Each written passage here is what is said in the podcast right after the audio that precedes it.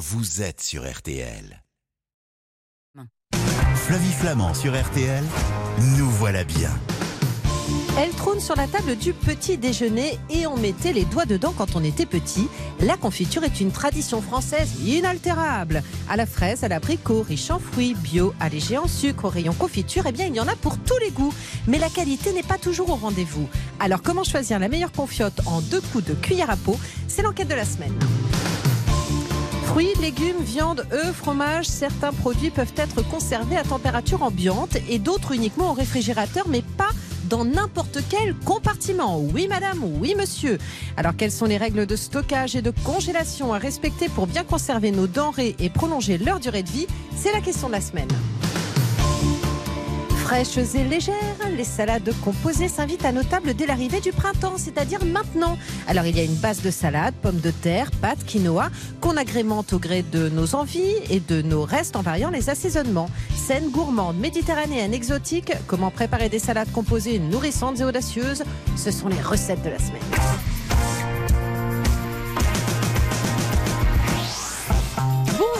Bonjour, à toutes, bonjour à tous. Heureuse de vous retrouver en ce samedi matin sur RTL. Merci pour votre fidélité. Vous êtes tellement nombreux à nous suivre le samedi matin. On est ensemble jusqu'à 10h pour partager gaiement nos meilleurs conseils et idées conso. Si nous voilà bien, c'est formidable. Et ça commence maintenant. Nous voilà bien sur RTL avec Flavie Flamand. Je suis représentant confiture. Et j'ai toujours des semaines très dures. Bonjour Patricia Chéropoulos. Bonjour. Bienvenue sur RTL, bienvenue dans Nous voilà bien. Vous êtes journaliste à 60 millions de consommateurs, on vous entend régulièrement dans cette émission. Le numéro d'avril est en kiosque. C'est votre dada la confiote? Oui, j'avoue qu'entre le miel et la confiture, mon cœur balance. Ouais. Eh ben, je suis d'accord avec vous. Tiens, c'est quoi la différence entre une confiture, une préparation de fruits, une gelée ou une marmelade? Alors bon, il y a des décrets hein, qui encadrent tout ça.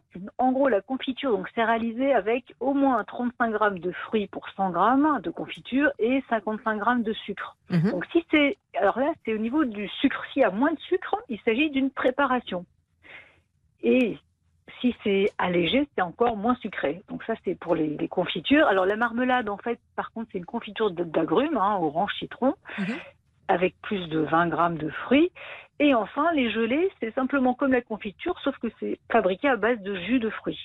Ok, d'accord. Donc soit on a le fruit avec la chair, soit on a le jus, ce qui explique effectivement cette, euh, bah, cette, euh, cette matière hein, euh, qui, voilà, qui- cette qui est la gelée. ouais, Ok. Exactement. C'est quoi la liste des fruits et légumes qui peuvent être utilisés pour faire une confiture? J'ai l'impression qu'on peut en faire à tout. Alors presque à tout, oui, bon évidemment tous les fruits, et puis euh, certains légumes justement. Alors légumes ou fruits, on va parler de la tomate, hein, c'est plutôt un fruit, des tiges de rhubarbe, carottes, citrouilles, concombres, melons, patates douces même. Avec tout ça, on peut faire la confiture. Ça s'appellera légalement une confiture. Par contre, euh, les oignons, les courgettes, ça ne pourra pas s'appeler confiture d'oignons, confiture de courgettes. Mais c'est vraiment une liste qui est très précise. Ok, d'accord. Et dans ces cas-là, on dit quoi? Et ben on va Purée. dire euh, confit, purée, voilà, des Ok. choses comme ça, mais surtout pas confiture. Ok. Vous avez donc mené l'enquête, vous avez testé. Dans quel pot de confiture avez-vous retrouvé le plus de pesticides? C'est toujours le mot qui revient lorsque l'on Mhm. s'intéresse à ce qu'il y a dans nos aliments. Ouais, oui, notamment bah, quand il s'agit de fruits, hein, parce qu'évidemment ils sont traités. Et puis bah, les résultats, ils n'étaient pas terribles. hein. Donc on- en fait, on a analysé 40 références, donc 20 à la fraise et 20 à l'abricot. Et donc une majorité, hein, on va dire 22 références contiennent des molécules de, de pesticides, et surtout dans les confitures d'abricots. Et notamment, on a quatre marques euh, bah, qui sont contiennent deux pesticides interdits. Voilà. Eh bien, les quatre euh, on va dire, mauvais élèves sur ce point-là, c'est Paquito, Gerblé, Confipote et Auchan. Voilà. Très Donc bien. celles-ci, voilà, elles sont pas recommandables en tout cas sur le plan des résidus de pesticides, même si les quantités ne sont pas du tout euh, dangereuses. hein. c'est en dessous des limites réglementaires, hein. mais on préférait quand même ne pas retrouver des pesticides et surtout interdits. Ah, En fait, on veut évidemment euh, les éviter quand même. Est-ce que justement, on peut se tourner dans ces cas-là, dans le cas des, des pesticides précisément, vers les confitures bio? Alors là, oui, tout à fait. hein. Mm. Autant, évidemment, elles sont un peu plus chères, mais là, aucun résidu n'a été retrouvé. On avait 10, 10 pots de confiture bio, hein, aussi bien confiture que fraise, et là, aucun résidu. Donc, et, et surtout, ne, ne pas croire que à la cuisson, les pesticides peuvent disparaître. hein. On voit bien que c'est pas le cas, puisqu'il y en a. Donc euh, là, pour les confitures, le bio, évidemment, est gagnant sur euh, le côté Mm. pesticide. Pourquoi plus l'abricot que d'autres fruits? Oui, c'est vrai. D'ailleurs, ça nous a un petit peu étonné. Donc, on, on- probablement parce que la culture des fraises se fait souvent hors sol, hein, en serre. Et là, c'est un environnement qui est plus contrôlé. Alors que l'abricot, ben, même si en soi l'agriculteur ne va pas forcément pulvériser des tonnes de pesticides, il y a les champs avoisinants qui peuvent aussi polluer, contaminer les, les abricotiers. Mm. Donc, on suppose que c'est l'explication. Quand ma grand-mère faisait de la confiture de rhubarbe à la maison, elle avait sa grande marmite et elle mettait un paquet de sucre. Vous Ah oui, ah. Elle mettait autant de fruits que de sucre. Enfin bon, sa recette, elle était évidemment délicieuse. C'était les meilleures confitures de, de la terre. Mais la question se pose après, euh, justement, euh, sur les confitures allégées. Est-ce Ah. qu'elles sont finalement meilleures pour la santé? Parce que qu'est-ce qui remplace le sucre dans ces Alors voilà, c'est ça. Si on se base uniquement sur le sucre, forcément il y en a moins. Hein, C'est-à-dire qu'il y en a en gros que 30% au lieu des 55%. Donc moins de sucre, on va dire que c'est meilleur pour la santé. Mais oui, mais il faut bien remplacer le sucre. Et donc du coup, les fabricants ajoutent de l'eau. Bon, ça l'eau, ça va, sauf que bah, c'est quand même euh, pas, c'est pas cher. Hein, donc c'est-à-dire que ça permet à la fois de donner du volume et c'est moins coûteux. Et puis des additifs, surtout, c'est ça qui nous ennuie. C'est-à-dire qu'il y a des épaississants, il y a avoir des édulcorants, évidemment, pour certaines. Donc il, y a pas, il peut y avoir jusqu'à 10 additifs dans certaines confitures allégées hein, qu'on a vu dans notre essai. Donc là, c'est pas hyper recommandable. Non. donc, Donc, donc, elles, donc elles ne valent Oui. pas grand-chose, en fait, les, les confitures allégées il Vous faut les vraiment- alors, Je dirais qu'il faut vraiment regarder la composition. Certaines, effectivement, sont bien. S'il y a juste des fruits, moins de sucre, un peu plus d'eau, bon, et des pectines qu'on retrouve souvent, euh, ça c'est bien. En revanche, si vous voyez une liste d'ingrédients qui fait 3-4 lignes avec plein, euh, je dis une dizaine d'additifs, certes, il n'y a pas de sucre, mais c'est pas forcément meilleur pour la santé. Ok. Les fruits des confitures industrielles, ils viennent d'où? Ah, alors bah, si on pouvait le savoir, justement le problème, c'est que l'origine n'est pas obligatoirement indiquée sur l'étiquette parce qu'il s'agit de produits transformés. Donc dès que c'est transformé, le fabricant n'a pas cette obligation. Résultat des courses, c'est que la plupart de nos pots n'affichent rien sur l'origine des fruits. Et ceux qui l'affichent, hein, il y en a quand même, euh, bah, souvent c'est Union européenne, non Union européenne, donc ça veut dire que ça peut venir de n'importe où. Et il est là et c'est un peu décevant parce qu'en fait très peu de, de, de marques utilisent des fruits français, voire même locaux. hein. On a, euh, alors par exemple, si on a abricot rouge du Roussillon, bah, ça, au moins c'est c'est bien. Voilà, Oui. ou abricot d'Occitanie comme on en a certains, mais c'est vraiment très minoritaire. Donc la plupart, bah, on ne sait pas. D'accord, donc ça, ça fait partie du mystère des confitures. Oui, enfin on peut se douter qu'ils viennent d'assez loin. en Évidemment. On l'aura bien compris. Patricia Chiropoulos, ça n'a rien à voir avec notre sujet. Vous les mettez où, vous, les, les œufs? Vous les mettez dans le réfrigérateur ou en dehors du frigo? Non, pas forcément, parce qu'avec la coquille, ils sont bien protégés, Voilà. me semble-t-il. Ah oui, parce que ça, c'est un, sujet qu'on va aborder euh, ce matin dans Nous voilà bien. Quelles sont les bonnes règles de stockage et de conservation de nos denrées? Ce sera juste après vous, Patricia. Ensuite, on va faire des salades composées qui sortent de l'ordinaire. C'est Angèle Ferroma qui nous donnera ses conseils. Et nous, Patricia Chiropoulos, on se retrouve dans un instant pour poursuivre notre conversation et écouter justement vos éclairages sur les confitures industrielles. À tout de suite. Flavie Flamand sur RTL, nous voilà bien. Jusqu'à 10h sur RTL, nous voilà bien avec Flavie Flamand. Nous voilà bien, c'est le magazine qui vous donne des conseils pour consommer plus intelligemment, pour faire du bien à votre portefeuille et pour mettre de la couleur dans votre vie et votre quotidien. Plein de conseils donc tous les samedis matins entre 9h15 et 10h sur RTL et on reprend notre conversation avec Patricia Chiropoulos de 60 millions de consommateurs. Ma chère Patricia, qui régulièrement mène l'enquête pour le magazine 60 millions de conso, toujours en kiosque, le numéro d'avril actuellement. Euh, Patricia Chiropoulos qui s'est donc penchée sur les confitures cette fois-ci. Et tout ce que vous nous expliquez est extrêmement intéressant, Patricia. Alors, euh, on l'aura bien compris, hein, les abricots sont les fruits qui contiennent le plus de pesticides, même si on n'explose pas hein, les, les, les taux de pesticides. Il faut savoir quand même qu'on en trouve euh, dans, les, euh, dans les confitures à l'abricot euh, qui sont fabriquées de façon industrielle. Et puis, il y a cette question aussi de la provenance des fruits. On se doute bien que ce ne sont pas forcément des, des, des fruits du coin. Ce ne sont pas des fruits des AMAP, hein, mais bien souvent des fruits qui viennent de l'étranger dont on ne connaît pas véritablement la provenance et que les confitures allégées, bah, ce n'est pas véritablement ce que vous conseillez. Euh, maintenant, on va parler des acidifiants, parce qu'il y en a qui sont utilisés aussi pour, euh, pour la conservation des confitures.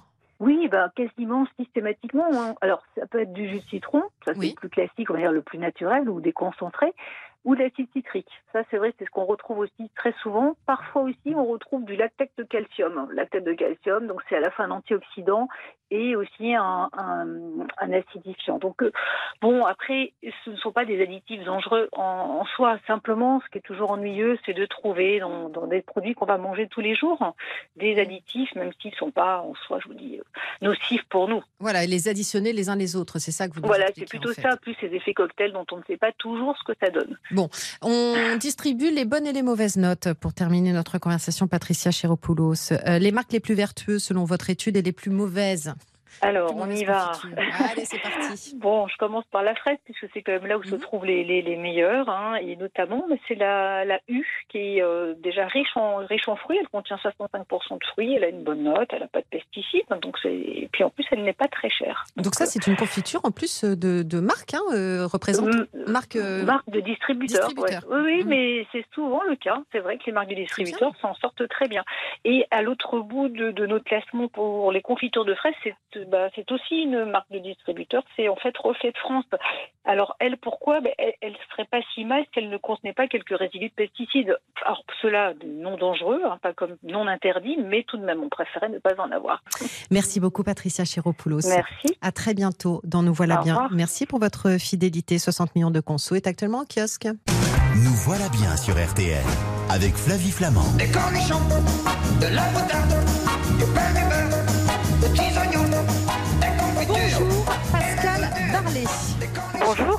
Soyez la bienvenue sur RTL. Vous aurez des cornichons dans la tête toute la journée. Voilà, c'est nous voilà bien. Euh, vous êtes rédactrice en chef du Que choisir pratique que l'on peut retrouver également en kiosque. Merci d'être avec nous. Voici un sujet qui m'intéresse. J'ai eu un débat pas plus tard que le week-end dernier avec euh, quelqu'un de ma famille où placer les œufs au frigo ou dans un placard. Et on s'est dit, eh ben tiens, euh, on va en parler avec Pascal Barlet parce que c'est vrai que on se pose souvent des questions. Il y a certains ingrédients dont on ne sait pas finalement où ils doivent être stockés dans la cuisine. Oui, alors effectivement, les œufs, euh, bah, quand vous les achetez, notamment mmh. euh, en grande surface ou euh, chez votre fromager, ils sont rarement dans un frigo.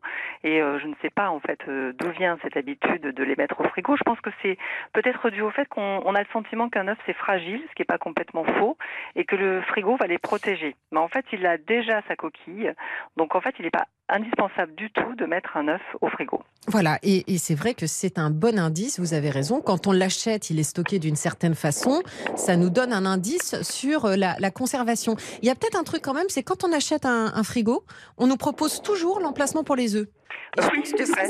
C'est complètement, con. C'est un truc de fabricant, ça. Mais exactement, c'est un truc de fabricant, c'est du plastique euh, en trop. On ne sait jamais véritablement quoi faire de ces trucs-là, donc on les balance, enfin, bon pour mon cas. Et, euh, voilà, et ça, ça, nous enduit d'erreurs, comme, comme dirait Jean-Luc Lahaye. On ne maîtrise pas non plus le français. Voilà, bref. C'est vrai, cela dit, que la porte du frigo est un des emplacements les moins froids. Oui. Donc euh, malgré tout, ça, ça, peut correspondre. Mais euh, dans un placard, ça va très bien. Très bien, on l'aura compris. Allez, dans quelle partie du frigo, puisqu'on y était, euh, est-ce qu'on met les denrées les plus périssables? Alors, les, les denrées, enfin, en général, on, on, met en fait devant le, frigo, ce dont on se sert le plus souvent. Alors devant, c'est-à-dire le plus proche pour la main ah, quand j'ouvre le frigo. Exactement, euh, parce que euh, il faut qu'on puisse trouver euh, hmm. facilement. Après, les denrées périssables, en fait, il faut les placer à l'endroit le plus froid du frigo. Donc c'est là où bah, ça dépend du frigo justement. Ah. Alors le plus simple, c'est de reprendre sa notice. Ouh là là, vous allez me dire, parce que bon, qui a envie de se plonger dans la notice de son frigo, c'est pas évident. Mm. Alors il y a, deux sortes de possibilités. Soit vous avez un frigo à froid statique, c'est-à-dire que en fait, euh, bah, les, les, denrées les plus fragiles sont en bas. Euh, et donc, euh, c'est en mm. général comme ça que ça se passe. Soit c'est un froid brassé, et à ce moment-là, c'est un peu homogène c'est froid partout. Donc bon, c'est en gros c'est tout ce qu'il faut retenir de, la notice. Mais l'endroit le plus froid, c'est le mieux pour les denrées périssables. Bon, ah oui, super pratique votre histoire. Donc il va falloir qu'on aille tous plonger notre nez dans nos, dans nos, dans nos notices euh, de réfrigérateur. Je tiens à préciser qu'on peut les retrouver sur Internet. Hein. Ne cherchez pas au fond de vos tiroirs. Oui, hein, complètement. Ou avoir le réflexe, euh, quand on achète le frigo, de, de poser la question au vendeur. Exactement. Les fruits et les légumes qui ne vont pas au frigo, il en existe? Alors en fait, euh, là aussi, euh, j'ai envie de dire presque la plupart, on, a ce réflexe de mettre les fruits et légumes au frigo parce qu'on pense qu'ils vont se conserver plus longtemps. En réalité, ça altère et le goût et la texture. C'est-à-dire que par exemple les tomates et les concombres, ils vont se ramollir en fait avec le froid et puis surtout ils vont perdre de, leur saveur. Donc c'est pas forcément souhaitable de les mettre au frigo. Donc en fait idéalement on les met quoi? Dans une sorte de, de, cagette à l'air libre? À température. À température, effectivement. Alors l'idéal c'est une cave. Euh, mm. Sinon peut-être dans un placard, euh, tout simplement, euh, mm. bien dans des boîtes hermétiques. Tiens, je pense à ça aussi. Est-ce qu'il y a des fruits qui ne doivent pas être placés dans la même corbeille Vous savez, vous nous parliez là des tomates et des concombres, et qui justement mûrissent, voire pourrissent ensemble et oui, il y a des fruits effectivement, et on le constate assez souvent. Hein, euh, si vous mélangez par exemple euh, des pommes, des bananes euh, avec des oranges, en fait, les pommes et les bananes dégagent un, gaz qui s'appelle l'éthylène et qui favorise en fait le pourrissement, le mûrissement et donc le pourrissement des fruits. Donc en fait, ils vont contaminer toute la corbeille et du coup, ça va être pas facile de les consommer. Quoi. Ok, donc idéalement, on isole la pomme et la banane. C'est ça. ok, d'accord. on, on, punit ces deux-là et les autres, on, peut les mettre ensemble. C'est dommage parce que c'est joli, mais bon. Mais exactement. Alors vous, on vous punit pas, au contraire, parce que c'est super intéressant. Donc on va rester avec vous. On va se retrouver dans un instant pour la suite de vos conseils dans Nous voilà bien. À tout de suite. Nous voilà bien sur RTL avec Flavie Flamand. Nous voilà bien sur RTL avec Flavie Flamand. Je vous assure qu'elle est en pleine forme. Angèle Ferremax va nous rejoindre euh, juste après pour nous parler des salades composées qui sortent de l'ordinaire. On fait toujours la même salade, mais grâce à Angèle, vous allez faire un carton auprès de ceux que vous aimez. Mais pour l'heure, on est avec Pascal Barlet du magazine Que choisir pratique. Et pour une séquence pratico-patrick, euh, parce que vous allez nous donner plein de conseils, Pascal Barlet, pour bien conserver euh, nos denrées. On ne sait pas véritablement où stocker les choses, dans un placard ou au réfrigérateur, et vous nous permettez de faire euh, le tri. La viande, la charcuterie, ça se conserve au frigo, ça on est d'accord? Oui. Mais combien de temps? Alors ça dépend aussi euh, de l'origine de votre achat. Parce que par exemple, si vous avez acheté de la viande emballée en supermarché euh, sous vide, voilà, ben, le plus simple, c'est en, fait de regarder la, date de péremption qui est indiquée sur le paquet.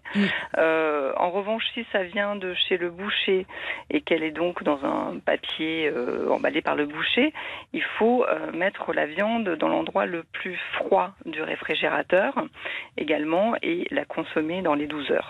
Si je vous écoute bien, euh, le plus froid du réfrigérateur, on aura bien compris qu'il y a deux formes de froid. Mais si on veut chercher le plus froid du réfrigérateur, c'est le plus haut oui, c'est dans l'absolu. Hein, on est d'accord. En, général, parce qu'on considère que le moins froid, c'est le bac à légumes, qui en général se trouve au bas du frigo. Mais encore une fois, ça dépend de la fabrication de votre frigo. Donc. Mais l'étage, je les mets à quel étage? Alors, les laitages, c'est un petit peu comme le fromage, donc ça va être plutôt en bas. Ah euh, voilà, c'est euh, la partie euh, la moins froide du frigo. D'accord. Et surtout, en fait, ce sont des denrées qui se consomment assez vite. D'accord, ok, bon, très bien. Est-ce qu'on peut congeler une viande qui a passé une journée dans un frigo Si finalement on se dit, ah bah tiens, je vais, je vais plus la, la elle va pas rester trop longtemps au réfrigérateur, donc je la mets tout de suite au congélo, comme ça je suis sûre que ça va arrêter le temps et que je vais pouvoir la consommer. C'est une bonne idée ou pas? Alors, à partir du moment où votre viande est cuisinée, donc cuite, oui, mm. c'est possible. C'est pas forcément souhaitable, mais c'est possible. C'est pas dangereux pour la santé. Ok, d'accord. Le fromage, on parlait tout à l'heure euh, des laitages. J'entendais par là aussi les yaourts, le skir et compagnie. Mais le fromage, euh, c'est le même problème. C'est-à-dire que quand j'achète du fromage sous vide au supermarché, j'ai une date euh, de limite de consommation. En revanche, c'est pas forcément le cas chez mon fromager. Et le fromage, par définition, parfois ça pue. Donc on va pas attendre que ça sente mauvais pour le balancer. Donc comment ça se passe? Comment est-ce qu'on est, on est sûr de, de consommer du bon fromage? Oui, alors là aussi, c'est vrai que pour éviter que ça pue le fromage, il ne faut pas le laisser dans le sac plastique. Souvent, on a le sentiment que ça va moins puer, mais ça va être pire. Mm. Donc déjà, il faut le sortir du sac, il faut euh, le mettre dans un sac en tissu de préférence, dans le bac à légumes. Euh, il faut savoir que les fromages euh, frais, par exemple, vont se consommer sous 3 à 4 jours. Ça sera beaucoup plus long pour les fromages affinés. Ok. La boîte à fromage que j'ai à la maison, par exemple, c'est pas forcément utile, quoi. Non, surtout que ça accélère la macération, donc c'est pas forcément une bonne idée. Bon, j'ai vraiment l'impression de faire beaucoup d'erreurs, mais c'est intéressant. C'est justement à ça que nous sert cette conversation. Mais je n'en doute pas une seconde. Le chocolat et le miel, ça se met au réfrigérateur? Non. Non, non, non, ah. parce que c'est aussi la même chose en fait que pour les tomates et les concombres, c'est-à-dire ça altère le goût et la texture. Hmm. Euh, le chocolat euh, va durcir et, surtout euh, devenir un peu gris très rapidement, et le miel également. Ok. Est-ce qu'on peut mettre au frigo aussi les restes d'un plat que je prépare, moi à la maison, je fais mon plat, mon chili con carne par exemple, et puis je veux le mettre au réfrigérateur parce que je sais que je ne vais pas tout consommer à l'heure du déjeuner. Il faut que j'attende que mon plat soit froid pour le mettre au réfrigérateur? Oui, c'est mieux parce qu'en fait, euh, s'il est chaud, il va y avoir un effet de condensation euh, qui en fait va réchauffer l'ensemble du frigo, ce qui n'est pas une bonne chose pour la conservation des aliments. Donc en fait, il faut le laisser refroidir un petit peu, euh, pas 48 heures, hein, parce que pour le coup, les bactéries vont se, mm. se, greffer sur le plat, mais en tout cas juste un petit peu pour qu'il soit à température avant d'être au frigo. Vous les mettez où, vos, vos herbes aromatiques? Parce que ça, pour moi, c'est un mystère. Enfin, j'ai un truc, je vais vous le dire après, mais, mhm. mais vous les mettez au réfrigérateur? Alors, c'est oui, en général, je les mets également dans le bac à légumes. Euh, c'est là que, en fait, elles se conservent le mieux. Et c'est vrai qu'il faut aussi qu'elles ne soient pas dans un sac en plastique parce que pour le coup, elles vont pourrir très vite, mhm. mais plutôt à l'air libre. Et puis, c'est bien de les laver un petit peu avant. D'accord. Et moi, ce que je fais, c'est que je leur mets, je les lave avant, je leur mets le cul dans un dans un sopalin que j'ai humidifié. Ah, pas bête.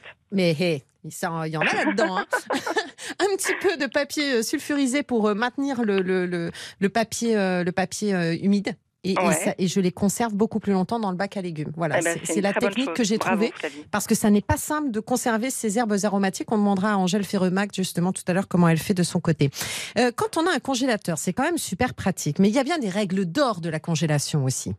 Oui, alors bon, le, le congélateur, c'est vrai que c'est ancestral, hein, c'est un mode de conservation euh, euh, qui, qui, est important. Il faut qu'il soit, on va dire, entre moins 18 et moins 24 degrés. Euh, donc ça, c'est important parce que si vous avez des coupures d'électricité, faut ça ça peut vraiment euh, être mm. euh, inquiétant de, de manger ensuite ce qu'il y avait au congélateur. Hein. Euh, voilà. Après, il faut, par exemple, ne jamais consommer un plat décongelé et le remettre ensuite au congélateur. Euh, ça, c'est une règle d'or. Euh, et puis, euh, sinon, bah, en fait, il faut essayer aussi. Enfin, il y, a des, il y a des produits qui ne vont pas au congélateur. Par exemple, les œufs, justement, mm. c'est pas souhaitable de les congeler. voilà. Mais sinon, il y a énormément de choses qui, qui sont, mm. qui peuvent aller au congélateur. Voilà. Est-ce que je peux mettre au congélateur des produits qui sont bientôt périmés? Oui, c'est possible aussi, mais, ça veut dire que vous allez devoir les consommer très très vite. Euh, c'est pas forcément souhaitable, mais euh, bon, ça peut être euh, aussi une source d'économie, donc pourquoi pas. Quand vous voulez dire que je dois les consommer très vite, c'est je dois les sortir du congélateur très vite ou je dois les consommer immédiatement après les avoir décongelés? Vous avez deux à trois jours maximum pour, euh, pour les consommer après qu'ils aient été décongelés. Ok, très bien. Dernière question sur les congélateurs. Est-ce que je peux manger un aliment que j'ai congelé il y a 10 ans? Non. Euh, la durée, en fait, euh, c'est pareil, c'est une chose qu'on ne sait pas forcément, mais en fait, la durée d'un aliment dans un congélateur, c'est 6 mois à 12 mois.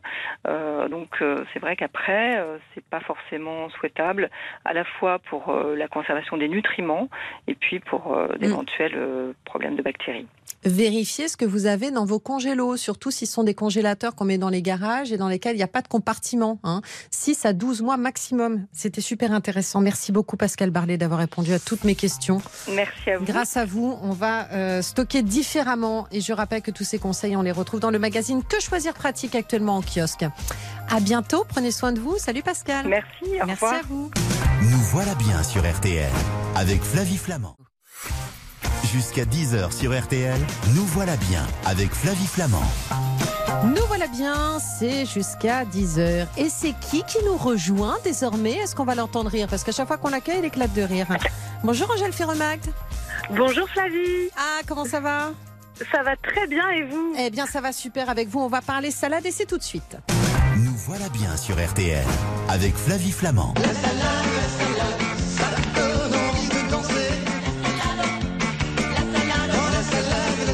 Je vous présente les révérends du Prince Albert. C'est un groupe de musique qui chante la salade. Vous ne connaissiez pas Youpi Non, je ne connais pas. Je vais écouter. Eh ben, vous écouterez en préparant toutes vos salades. Vous êtes chef et naturopathe, créatrice de la guinguette d'Angèle. Et vous avez, euh, vous signez un livre, 365 recettes et conseils pour bien manger au naturel aux éditions Marabout. Bah, il n'y a rien de plus naturel qu'une salade si on choisit les bons produits. Exactement. Ouais. Qu'est-ce qu'on met alors pour une salade composée? Il y a toujours une base. Alors on peut mettre, alors on peut se, formater, mais enfin, moi j'aimerais bien dire que la salade, on peut vraiment faire ce qu'on veut. Je suis on peut avoir une salade que de pois chiches, on peut avoir une salade que de pommes de terre, euh, que de, de, feuilles vertes, enfin vraiment comme on veut. Mais c'est vrai que c'est délicieux de faire des petits mélanges avec euh, des légumes crus, des légumes rôtis, euh, une petite base de, de, de, lentilles par exemple ou de haricots et des herbes aromatiques à n'en plus finir. Comment vous les conservez vos herbes aromatiques? Vous avez entendu ma conversation avec Alors j'ai entendu, j'étais passionnée, j'ai pris plein de notes d'ailleurs. Cool. Euh, et alors moi je les conserve dans un torchon humide euh, enrobé et au bac euh, à légumes. Ah, donc on n'est pas très loin. Hein, on n'est pas très loin, mais votre technique, n'est pas mal. J'ai l'impression quand même que la salade est très tendance depuis quelques années avec la mode dite healthy. Euh, D'aucuns pourraient penser que la salade c'est uniquement une entrée ou un accompagnement, alors que ça fait vraiment l'objet d'un repas complet. Que nenni, oui, c'est tout à fait. Euh, ça peut faire vraiment l'objet d'un repas. Mm. On peut par exemple mettre dans une salade des, céréales complètes, mm. comme du, du riz complet, du sarrasin et, ça peut vraiment être ça peut caler quoi. La, sensation de satiété peut et même des fruits. arriver très vite. Et même des fruits. En ce moment c'est il y a plein de myrtilles. Euh, moi ah, je mets des myrtilles dans toutes mes salades salées. Et par exemple les, abricots moi j'adore les mettre un peu rôtis. Des abricots rôtis avec par exemple de la feta un peu de, romarin. Vraiment bon dans une salade. Alors quelle est votre base? Je parle pas de la base de la salade hein, mais qu'est-ce qu'il faut avoir dans une cuisine pour se dire qu'on peut un peu faire une salade à toute heure? Alors, moi, j'aime bien avoir toujours des légumineuses. Donc, euh, haricots, pois chiches ou lentilles, j'aime bien avoir toujours ça dans ma cuisine parce que je trouve qu'en 10 minutes, on a une salade euh, délicieuse. Euh, les herbes aromatiques, je trouve ça très important aussi. Et une bonne sauce. Alors, évidemment, c'est important de, d'avoir une, de, mettre une bonne vinaigrette ou une bonne sauce, d'avoir des bons produits dans son, dans son placard. Puis je me permets de rajouter deux choses à, la base ah dans le frigo. Moi, je rajouterai aussi des graines. J'ai plein de graines à la maison. Euh, enfin, quand je dis des graines, euh, voilà, j'ai des graines euh, de lin, j'ai du de la pistache, j'ai toujours des noisettes que je peux concasser. J'ai, enfin mmh. voilà, donc je me dis que ça, ça peut être super intéressant. Et j'ai toujours de la feta dans mon réfrigérateur parce que de la feta émiettée sur n'importe quelle salade, on est d'accord que ça fonctionne aussi. Ah, ça marche toujours, ça marche toujours. Et, les, et, en effet, les graines, tout, même, enfin le sésame, les noix de Grenoble, enfin toutes les graines, Exactement. soit un petit peu torréfiées légèrement mmh. et, et concassées au dernier moment sur la salade ou même comme ça, c'est toujours, ça apporte du croquant, ça apporte mm. de la marche, du gras, ça marche toujours. Voilà, et à partir de là, vous pouvez tout faire si vous avez effectivement cette base de légumineuses, ces herbes aromatiques, cette feta, ces graines. Euh, alors, qu'est-ce qu'on peut rajouter? Parce qu'on peut rajouter plein de légumes et de fruits, on l'aura compris, euh, de saison. Bien sûr. Alors là, on peut vraiment ajouter tous les légumes. On peut, on peut mettre par exemple du brocoli ou du chou-fleur à peine cuit, juste un peu croquant. Euh, on peut mettre aussi le, les choux chinois. Moi, j'adore ça, ce, ce, ce, genre de produits qui sont un peu, un peu sucrés, très croquants. Mm. Euh, moi, j'aime bien mettre juste du, du, un filet de citron, un peu de sauce soja, du gingembre râpé. Et avec un chou chinois, c'est directement un délice. Mm. On peut faire des sauces complètement différentes. Vous l'avez un petit peu souligné, les vinaigrettes. C'est vrai que euh, voilà, vinaigrette, on peut euh, on peut tout faire. Euh, il y a plein de choses aussi. Il y a des bases en fait pour faire plein de sauces à la maison. C'est peut-être avoir des huiles différentes. Exactement, c'est avoir des huiles différentes et surtout, moi, j'aime bien ne pas me formater sur les sauces parce que ça peut être tellement différent. Ça peut être fait à base de yaourt, comme une sauce euh, César, par exemple. Euh, ça peut être fait euh, avec un vieux, un vieux pot de confiture où il en reste un petit peu ou de miel, mais on ne sait pas trop quoi en faire. Ben, on rajoute de l'huile, un peu de vinaigre, on émulsionne et puis en fait, on a une sauce délicieuse. on peut le faire avec des. Alors moi, j'adore mixer des oignons des oignons rouges et des oignons blancs avec un peu d'eau chaude. Parce que contrairement à la mayonnaise, la vinaigrette, c'est une, émulsion qui est instable. Donc en fait, quand on ajoute de l'eau chaude, ça va aider à émulsionner, à conserver cette émulsion. Donc je mixe euh, des, oignons blancs ou, rouges, euh, j'ajoute un peu d'eau chaude, euh, je mets un petit morceau de gingembre haché, une cuillère à soupe d'huile de sésame, une cuillère à soupe de vinaigre, et deux cuillères à soupe de sauce soja. Et là, j'ai une sauce mais délicieuse qui peut même servir pour euh, les viandes, les poissons. On peut se marrer, on peut tout essayer. Vous avez parlé du gingembre. Effectivement, c'est toujours intéressant de mettre du gingembre qu'on peut râper. Euh, de la pâte miso, c'est pas idiot la pâte miso. Je sais que vous en mettez pas mal, vous. Ah, c'est pas que c'est pas idiot, c'est que c'est complètement délicieux. Euh, dès, qu'on met de, faut pas en avoir peur, hein. Faut le dire à nos auditeurs, c'est hyper simple. C'est une petite pâte qu'on rajoute à l'huile comme ça. Exactement. On peut la trouver euh, dans les supermarchés maintenant ou dans les magasins bio ou spécialisés. Et en fait, on, va l'émulsionner, donc soit avec un peu d'huile, de vinaigre ou même de l'eau. parce qu'elle est assez dense. Mm. Et ensuite, on rajoute un petit acide. Donc, encore une fois, c'est une question de, de dosage, de, de saveur. Mm. Donc, on peut mettre un filet de, de jus de citron, par exemple. Et ça donne un goût, ce qu'on appelle le goût umami, Ah. la, la, la, la fameuse saveur euh, japonaise. Et, et ça rend un peu tout délicieux, finalement. Vous savez, tout le monde me regarde en me disant il faut rendre l'antenne. Moi, je suis là, je pourrais parler avec vous pendant des heures. Et notamment de la sauce tahini aussi, parce que c'est délicieux. C'est de la pâte de Oh là sésame. là. Et vous mettez un petit peu d'eau, un peu de citron, un peu d'ail et tout. Et c'est très, très bon. Mais enfin, bon, tout ça, on le retrouve sur votre page Instagram, ma chère Angèle aussi. Merci beaucoup, Angèle Ferremax. C'était une super conversation. J'avais l'impression d'être à table ou à la cuisine avec vous. Je vous embrasse bien fort. Au Euh, revoir, Flavie. et j'invite tous ceux qui nous écoutent aussi à aller, si vous êtes à Paris, à la guinguette d'Angèle. Vous allez voir, ça ressemble à Angèle. C'est tout mignon et c'est bon. et puis voilà, votre livre 365 recettes et conseils pour bien manger au naturel aux éditions Marabout. À la prochaine, Angèle. Salut, Flavie. Nous voilà bien, s'achève. Vous pouvez retrouver l'émission aujourd'hui sur l'application RTL ainsi que toutes les précédentes, hein, évidemment, et sur les sites partenaires. Moi, je vous dis à lundi dès 20h pour Jour J, le magazine euh, des grands entretiens d'actualité. Et puis, on se retrouve la semaine prochaine, même heure, même endroit, pour Nous voilà bien. Je vous souhaite un très bon week-end à l'écoute d'RTL. Je vous embrasse. Merci pour votre fidélité. Et on rejoint tout de suite Jean-Michel Zeka et l'équipe d'RTL vous régale. Salut Jean-Michel. Salut Flavie. Dites donc, Mhm. c'est le 1er avril. Ouais. Ça veut dire qu'on va manger du poisson? Oh bah, euh, vous nous connaissez, hein, vous connaissez notre devise aussi, Flavie. Carpe et diem. Bon, on va parler poisson dans une partition en sol majeur dans un instant. Eh ben ça, c'est pas une farce, vous l'aurez compris. Bonne émission, Jean-Michel. Je Merci. vous embrasse à la semaine prochaine. Ouais, à tout de suite.